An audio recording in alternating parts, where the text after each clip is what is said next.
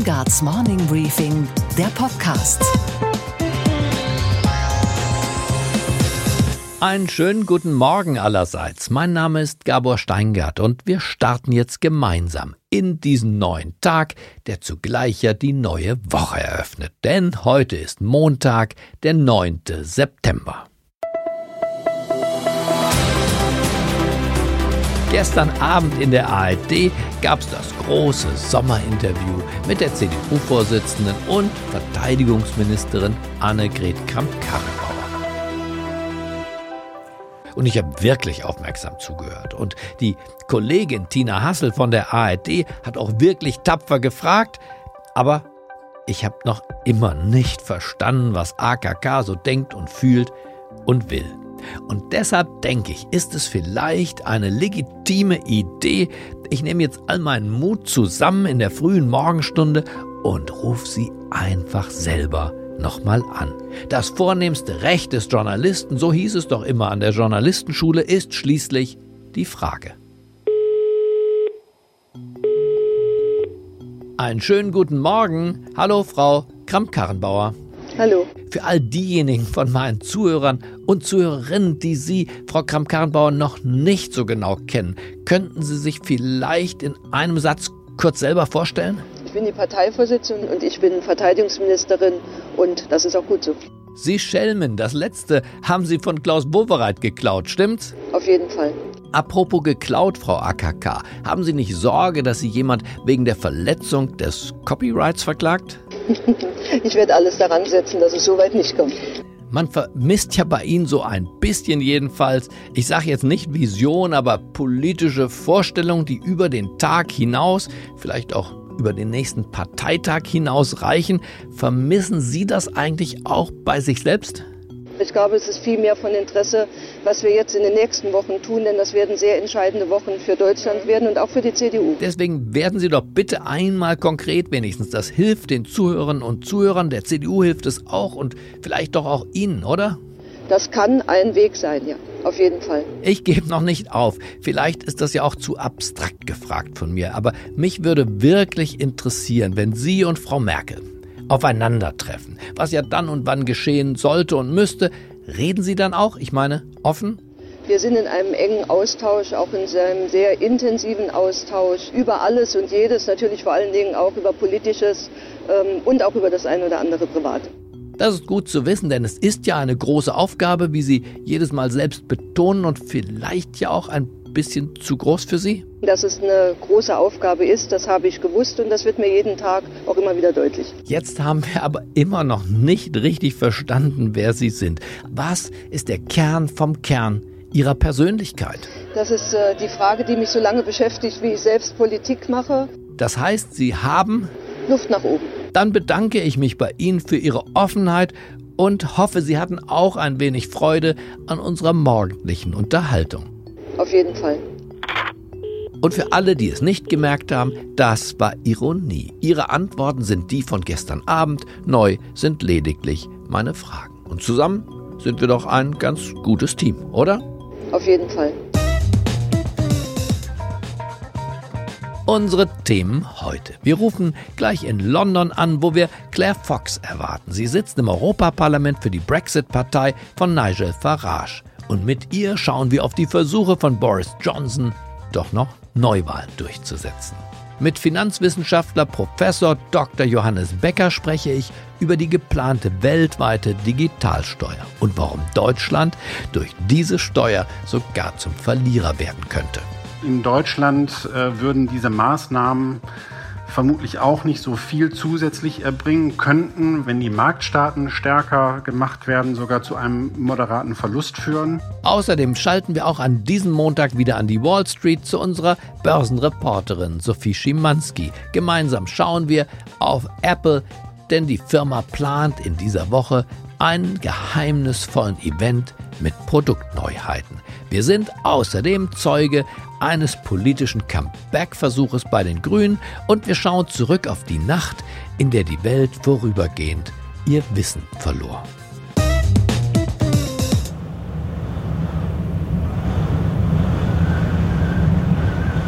Es ist ein stürmischer Herbst auf der britischen Insel. Boris Johnson steht die wilde Mähne zu Berge und das liegt am scharfen Wind, der ihm auch im Parlament entgegenweht. Denn heute tritt ein Anti-No-Deal-Gesetz in Kraft, das die Opposition gegen ihn durchgedrückt hat. Aber Johnson weigert sich, den Brexit zu verschieben. Das wird, so viel kann man sagen, eine wilde Woche in London. Aufklärung tut also Not. Und deshalb spreche ich jetzt gleich mit einer Frau, die eigentlich überzeugte Marxistin und trotzdem, oder vielleicht sogar deshalb Mitglied der Brexit-Partei ist. Die Partei wurde gegründet von Nigel Farage und für diese Partei sitzt Claire Fox als Abgeordnete, ausgerechnet im Europaparlament, also an jenem Ort, den die Brexit-Befürworter nun gar nicht so sehr mögen. Die Frau spricht Klartext und darum rufe ich sie jetzt in London an, wo sie am Wochenende viele politische Gespräche geführt hat. Good morning, Claire Fox. Hi, it's good to talk to you. Good morning. You're in London right now, Claire. What's going on there in Westminster from the German perspective? It looks like a very big mess. Is Boris Johnson still in control? I don't think he's in control, and it's very worrying that the parliamentary system is being used and abused, in my opinion, to kind of get in the way of Boris Johnson seeing through his promise to honour the referendum result. So that's quite a scary prospect. You're a member of the of the Brexit party, Claire. The the leader of that party is Nigel Farage. I have heard, maybe it's only a rumor, but I would like to ask you. I've heard that yeah. he maybe Nigel Farage maybe wants to reunite the Brexit party with the Tories. You have the same goal, which is to leave the EU. So why not celebrating reunification? No, but it's not reunification. I mean, the, it would be wrong to understand the Brexit Party as a version of the Conservative Party. But Farage was a member of the Tories. I know, but very, very many years ago, he's and also he isn't the Brexit Party. You know, there's lots of Brexit. There's 29 MEPs, let alone we have seven, uh, you know, selected 650 parliamentary candidates for the general election, mm-hmm. and over 100,000 supporters um, signed up supporters, let alone um, the fact that we commanded, you know, millions of votes in the European elections.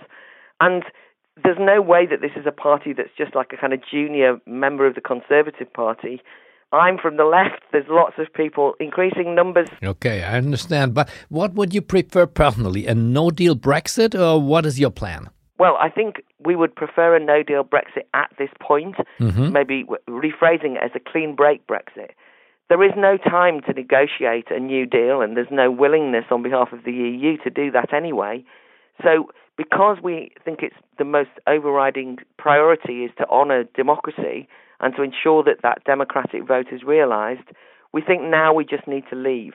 You know, we, we'd rather hope that Macron or anybody of of the European member states would actually use their veto to stop giving us a an extension because this endless purgatory of you know, saying we're leaving, but yet again more months added onto the clock is so demoralising for voters, and it's actually leading to a real fury in the in the country. Actually, I completely understand after all these years of debate, internal debates. But do you think Boris Johnson is the right person to to honour democracy, as you called it? Well, he's not. He's not. He wouldn't be my chosen leader. but in the sense that he then um, has become the person who I suppose, uh, embodies the aspirations of Leavers just because he's the only politician and he's the Prime Minister who's saying, we will honour the people and we will make sure that this referendum actually is seen through. And he's consistently said he wouldn't call for an extension. He would make us leave on the 31st of October with no deal if necessary, if there was no deal forthcoming.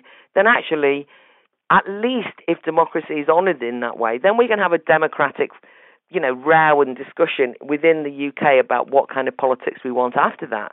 But if you trash the notion of democracy, the very uh, the very ideal of democracy, by not honouring the vote, then actually you're left without the ballot box as a means of social change. Now that, as we know, historically is a rather dangerous place to be.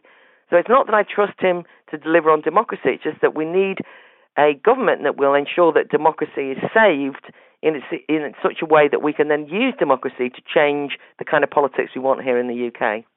I completely buy the argument. So thank you, Claire Fox, for our conversation and the deep insight you, you shared with us. And I learned a new phrase, the clean break Brexit. thank you for that. Thank you. Speak again.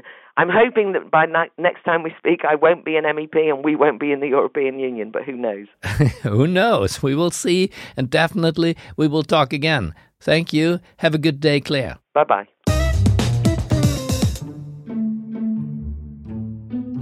Wenn Sie wissen wollen, worüber der Finanzminister am liebsten gar nicht spricht, dann ist es dieses Thema. Denn die großen Industrieländer reformieren weltweit das Steuersystem und Deutschland könnte dabei zum Verlierer werden. Denn seit Jahren gibt es vor allem innerhalb der Europäischen Union die Forderung nach einer globalen Digitalsteuer. Und jetzt scheint es so, nachdem Frankreich voranmarschiert ist und Trump darauf eingegangen ist, als könnte ein Kompromiss zustande kommen. Aber der Kompromiss, und das ist der aktuelle Stand, könnte Deutschland, die drittgrößte Exportnation der Welt, ziemlich hart treffen. Denn durch die geplante globale Mindestbesteuerung sollen insgesamt die Besteuerungsgrundlagen neu geregelt werden. Und das bedeutet, dass große Konzerne, nicht nur die digitalen, Vorsicht, künftig auch dort Steuern zahlen müssen, wo ihre Kunden wohnen. Und während wir hier dann künftig Facebook, Google und wie sie alle heißen, stärker besteuern dürfen, werden dann aber in Asien und auch in Amerika Daimler, Adidas und unsere Marken diejenigen sein, die höher besteuert werden. Denn im Zweifel haben wir auswärts viel mehr Kunden als die anderen bei uns. Über dieses Thema, über die weltweite Digitalsteuer und was das alles für die deutsche Volkswirtschaft und für den Wohlstand und für den Staat in diesem Land bedeutet, spreche ich jetzt mit Professor Dr. Johannes Becker. Ein Mann, der sich wirklich auskennt. Er arbeitet als Direktor am Institut für Finanzwissenschaft der Westfälischen Wilhelms-Universität in Münster. Einen schönen guten Morgen, Professor Dr. Johannes Becker. Hallo. Guten Morgen. Die Mutter von Google heißt Alphabet und die hat allein in den letzten zwölf Wochen, also im zweiten Quartal diesen Jahres, fast 10 Milliarden US-Dollar Gewinn gemacht. Warum, Herr Becker, bleibt davon eigentlich so wenig, fast nichts beim deutschen Fiskus hängen? Das hat damit zu tun, dass Google es hinbekommt, diese Gewinne vor allen Dingen dort hin zu verlagern, wo die Gewinnsteuersätze besonders niedrig sind und eben nicht in Deutschland. Das kann man jetzt in Frage stellen, aber es ist vermutlich auch so, dass relativ wenig Gewinne in Deutschland tatsächlich erwirtschaftet werden. Aber ist das nicht ein Zustand, der uns bekümmern muss, wenn wir schon selber diese Art Unternehmen nicht hervorbringen? Dann diese Unternehmen, wir reden ja nicht nur über Google, wir reden über Facebook, Twitter, Amazon insbesondere, ihre Gewinne so über die Welt verteilen, dass in Europa jedenfalls nichts übrig bleibt. Und sollte, glaube ich, ein bisschen mehr bekümmern, dass es diesen Unternehmen gelingt, diese Gewinne dann gar nicht zu versteuern. Mehr noch als der Umstand, dass sie nicht in Europa versteuert werden. Denn auch die USA werden nicht gerade königlich bewirtschaftet. Amazon habe ich in der Tat gelesen in der Washington Post, dass von dem Jahresgewinn fast keinerlei Steuern an den US-Haushalt abgeführt wurden. Auch da fragt man sich, wie kann das sein? Ja, das hat jetzt in diesem Fall auch den Grund, dass es in letzter Zeit sehr starke Investitionen gegeben hat, die dann die Bemessungsgrundlage kleiner machen. Aber insgesamt gibt es schon das Problem, dass es insbesondere sehr großen, profitablen Unternehmen gelingt, Steueroasen zu nutzen beziehungsweise Gewinne dorthin zu verlagern, wo die Gewinnsteuersätze niedrig sind. Aber jedes Mal, wenn das in die Öffentlichkeit gelangt, sagen Politiker, sie nehmen sich vor, eine internationale Besteuerung, Steueroasen müssten ausgetrocknet werden, sagt Herr Schäuble, sagt Herr Scholz und haben ausnahmslos alle Vorgänger auch gesagt, aber nichts passiert. Warum eigentlich nicht? Ich bin momentan ganz optimistisch, dass jetzt schon etwas passieren wird. Da hat sich das Blatt etwas gewendet. Im Moment diskutieren ja 130 Staaten über relativ konkrete Konzepte. Und es scheint so zu sein, dass irgendetwas davon schon im nächsten Jahr umgesetzt wird. In Frankreich kann das sein, dass vielleicht dort auch Druck erzeugt wird. In Frankreich hat man sich vorgenommen, eine Art nationale Digitalsteuer zu erheben. Was halten Sie von diesem Vorstoß? Ja, wie Sie schon sagten, das hat ähm, den angenehmen Nebeneffekt, dass es Druck ausübt, wirklich zu einer koordinierten Lösung zu kommen. Aber insgesamt halte ich das für keine kluge Steuer. Aber wie gesagt, politisch kann das durchaus seine Rationalität haben. Da horche ich sofort auf. Sie hatten diese französische Idee für keine kluge Steuer. Warum nicht? Weil sie nicht an den Gewinnen ansetzt. Diese Steuer setzt an den Umsätzen an und ist äh, zudem so gestaltet, dass es äh, vor allen Dingen amerikanische Unternehmen betrifft. Und dann hat es tatsächlich eher die Eigenschaft eines Zolls als einer Steuer auf die Gewinne, die man ja mit gutem Recht besteuern möchte. Aber Sie beschäftigen sich ja als Wissenschaftler auf Ihren verschiedensten Stationen in den USA, beim IFO-Institut, jetzt in Münster mit dieser Thematik. Wie kann denn eine weltweite Unternehmensbesteuerung aussehen, die tatsächlich dem Gerechtigkeitsempfinden auch der anderen steuerzahlenden Menschen Rechnung trägt? Ja, also wir müssen vor allen Dingen dafür sorgen, dass die Gewinne von profitablen Unternehmen irgendwo auf der Welt besteuert werden. Und da sind momentan ganz interessante Konzepte im Gespräch, die auch, wie gesagt, ähm, Chancen haben, umgesetzt zu werden. Unter anderem eben ein System von Mindeststeuern dass dann Deutschland etwa die Möglichkeit geben würde, die Gewinne seiner eigenen Unternehmen im Ausland nachzubesteuern, wenn das Ausland zu geringe Steuersätze erhebt. Welche Rolle spielen denn die Regierungen eigentlich? Sind die sich einig oder hoffen die nicht darauf, wie Herr Juncker das ja mit Luxemburg in seiner Zeit als Ministerpräsident auch gehofft hat, dass wenn man diesen Unternehmen besonders gefällig ist und zu Diensten ist, dass man dann dennoch mehr bekommt als die anderen? Ja, das ist genau die Gefahr, die jetzt herrscht. Aber ich habe den Eindruck, dass das Rad ein bisschen zu weit gedreht wurde und dass jetzt tatsächlich zumindest unter den großen Spielern es einen Konsens gibt, dass jetzt etwas passieren muss. Aber das äh, ist eben noch im Gange und wir warten jetzt auf 2020. Aber momentan sieht es so aus, dass sowohl die europäischen großen Staaten als auch die USA und China wirklich an einem Strang ziehen. Ich hoffe nur, dass die äh, amerikanische Präsidentenwahl da jetzt nicht dazwischen funkt. Über wie viel Geld sprechen wir denn eigentlich? Sind das nennenswerte Summen, die da zur Staatsfinanzierung äh, bei einem deutschen Staat oder auch bei einem französischen Staat hängen bleiben könnten? Also die Digitalsteuer in Frankreich, die soll jetzt irgendwas dreistelliges im Millionenbereich bringen. Also nichts. Ja, nicht so viel. Und in Deutschland würden diese Maßnahmen vermutlich auch nicht so viel zusätzlich erbringen könnten, was die, wenn die Marktstaaten stärker gemacht werden, sogar zu einem moderaten Verlust führen. Aber äh, ich denke, das ist vielleicht ein Opfer, das man bringen könnte, wenn das dazu führt, dass das Steuersystem insgesamt fairer wird. Interessiert sich denn die Bundesregierung zum Beispiel für das, was Sie und Ihre Kollegen ausarbeiten und vorschlagen? Meldet sich da mal jemand? Oder Doch, absolut, ja. ja. Wir stehen eigentlich in relativ regelmäßigem Kontakt mit Leuten aus dem Finanzministerium, mit der EU-Kommission und auch von der OECD. Da habe ich den Eindruck, dass die Kommunikation relativ rege ist. Denn eigentlich muss die Politik doch aus politischen und aus fiskalischen Gründen ein Interesse daran haben, dieses Thema endlich mal abzuräumen. Ja, tatsächlich. Also insbesondere Deutschland gehört wohl zu den Verlierern äh, der Steuervermeidung großer Unternehmen. Und daher gibt es dieses Interesse. Aber man muss sagen, gerade aus deutscher Sicht ist es eben so, zumindest aus Sicht der deutschen Regierung, dass einige dieser Konzepte in eine Richtung gehen, die man nicht so gerne sieht. Also, dass die Standorte der Konsumenten stärker gemacht werden sollen in der Besteuerung, könnte uns ein bisschen auf die Füße fallen, weil wir eben ein Handelsdefizit haben und bei uns mehr produziert wird als konsumiert. Ah, das könnte einer der Gründe sein, warum wir uns generell ein bisschen zurückhalten gegenüber USA, denn diese Handelsungleichgewichte zahlen bei uns positiv ja ein. Genau. Richtig. Okay.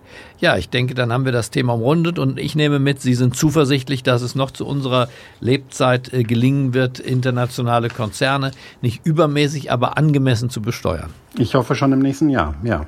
Dann bedanke ich mich, Herr Becker, für das Gespräch. Ich danke auch. Und was war heute Nacht an der Wall Street los?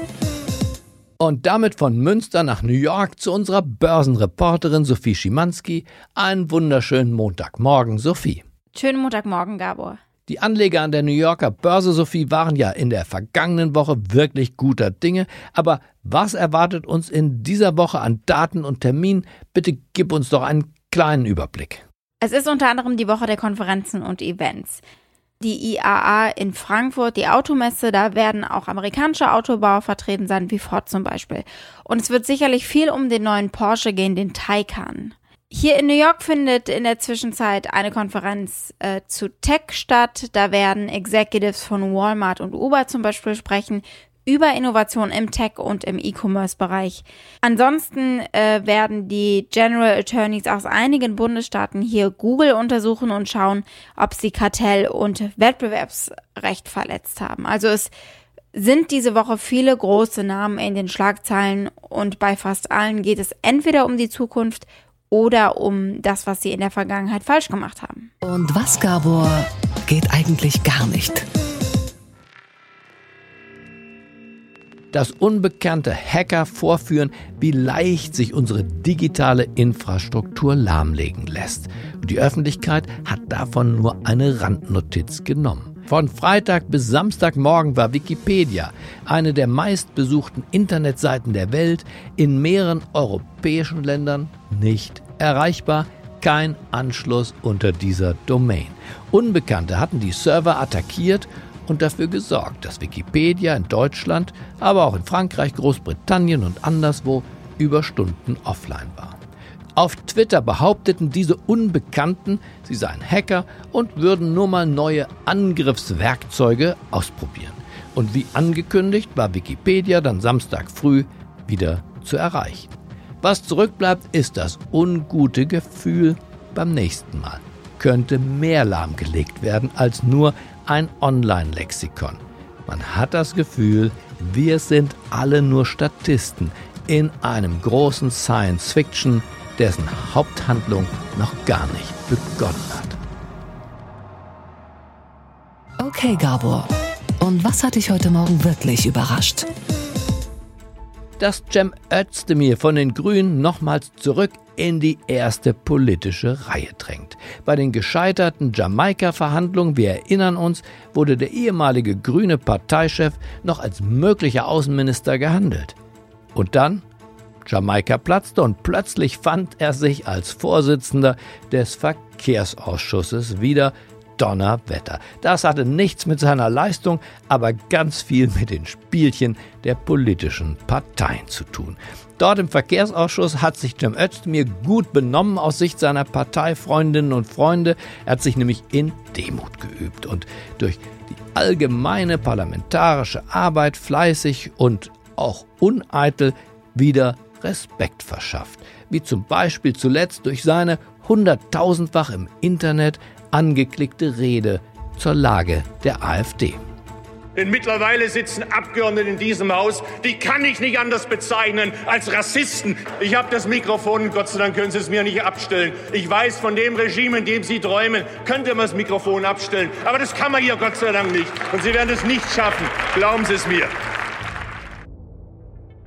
Cem Özdemir hat diesen Schwung als Ermunterung genutzt, auch zur Selbstmotivation. Jedenfalls am 26. September tritt er jetzt zusammen mit einer relativ unbekannten Bremer Bundestagsabgeordneten zur Wahl als Fraktionsvorsitzender seiner Partei an. Das ist nicht weniger als ein Frontalangriff auf das bisherige Doppel Katrin Göring-Eckardt und Anton Hofreiter. Die beiden begrüßten das Ganze zwar höflich und brav, als demokratischen Prozess. Und das ist er ja auch in der Tat. Die Grünen, das fällt bei dieser Angelegenheit schon auf, sind mit Führungspersonal gar nicht so schlecht ausgestattet. Und für den Vorruhestand ist einer wie Özdemir, vier Jahre jünger als ich immerhin, doch noch gar nicht reif genug. Ich wünsche Ihnen einen entspannten Start in diese neue Herbstwoche. Bleiben Sie mir gewogen. Es grüßt Sie auf das Herzlichste, Ihr Gabor Steingart.